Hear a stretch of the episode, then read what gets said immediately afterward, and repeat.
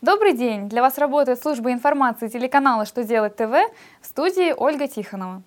В этом выпуске вы узнаете, могут ли упрощенцы применять льготную ставку налога в 2015 году, от чего будет зависеть уровень оплаты труда руководства госорганизаций, каким образом власти произведут учет очередников на льготное жилье.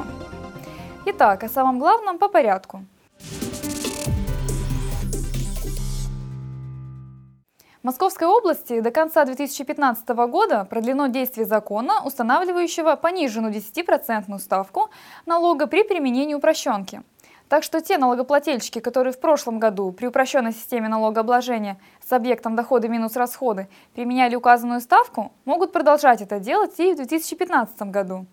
Напомним, что льготную ставку при упрощенке в Московской области могут применять компании, работающие в сфере сельского хозяйства, грузоперевозок, промышленного производства, культуры, ЖКХ и других отраслях.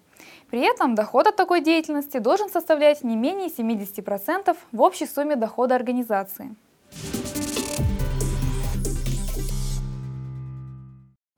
Минтруд разработал законопроект, направленный на создание механизма оплаты труда руководства государственных, муниципальных учреждений и унитарных предприятий.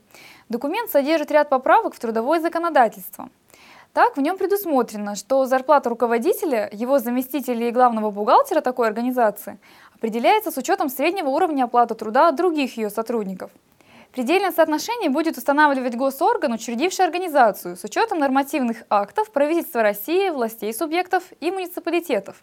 Кроме того, в проекте закреплена обязанность руководства госучреждений, свыше 25% акций которых находятся в государственной или муниципальной собственности, ежегодно отчитываться о своих доходах и доходах членов их семей.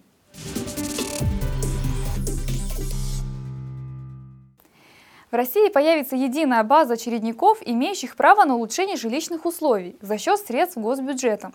Соответствующий законопроект разрабатывается правительством.